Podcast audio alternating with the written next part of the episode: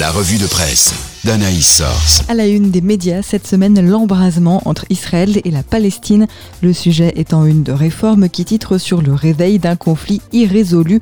Dans ce conflit qui dure depuis la fondation de l'État d'Israël en 1948, il n'y a pas de vérité, ou plutôt si, il y en a plusieurs, et c'est bien ça le problème. Vous êtes soit un sioniste enragé, soit un islamiste convaincu. Réformer rappelle qu'au fond, le conflit israélo-palestinien est une dispute pour des terres, mais la religion est souvent le vecteur de ces conflits.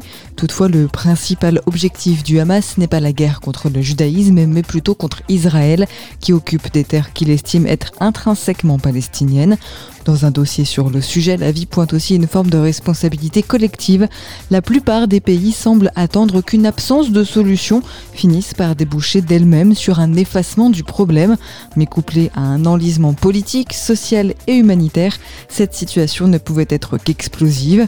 Résultat, le Hamas espère prendre le leadership palestinien. Netanyahou et ses alliés prétendent être les seuls garants de la sécurité de l'État hébreu et les populations sur place ne savent plus vers qui se tourner, résume témoignage Pourtant, la coexistence existait, comme en témoignent des reportages de La Croix à Jaffa et d'Info chrétienne à Haïfa. Décriés par les politiques, les évangéliques sont en bonne forme en France. La bonne santé des églises évangéliques serait la preuve de la vigueur du christianisme, d'après Sébastien Fass, chercheur au CNRS, interviewé par La Vie. Alors que la population française ne semble pas craindre les évangéliques, il dénonce la construction d'un objet de suspicion par certains acteurs politiques et médiatiques. Le rôle que peuvent jouer de pseudos évangéliques ailleurs dans le monde n'est pas non plus, comme au Brésil où des trafiquants de drogue se revendiquent évangéliques d'après réformés. Dans le même temps, le Conseil national des évangéliques de France continue de rassembler. Les évangéliques réformés l'ont rejoint la semaine dernière, indique la Croix. Il faut reconnaître que le week-end de l'Ascension est souvent une période propice au rassemblement d'églises d'après réforme qui propose un tour d'horizon des synodes et congrès.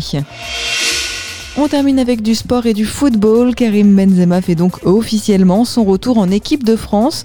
Pour Aletheia, dans le monde du football, rares sont les pardons qui rencontrent un tel relais médiatique.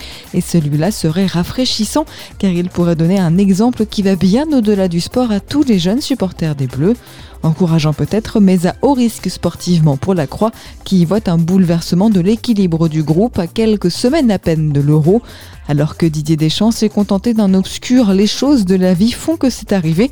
Pour conclure sa conférence de presse, le gardien de Liverpool est plus clair quand il s'agit d'expliquer son but de la tête dans un match capital pour la qualification en Ligue des Champions. Info Chrétienne rapporte ses propos. Vous ne pouvez pas expliquer de nombreuses choses dans la vie. Pour moi, la seule raison pour ce genre de choses, c'est Dieu. Et il a mis sa main sur ma tête aujourd'hui.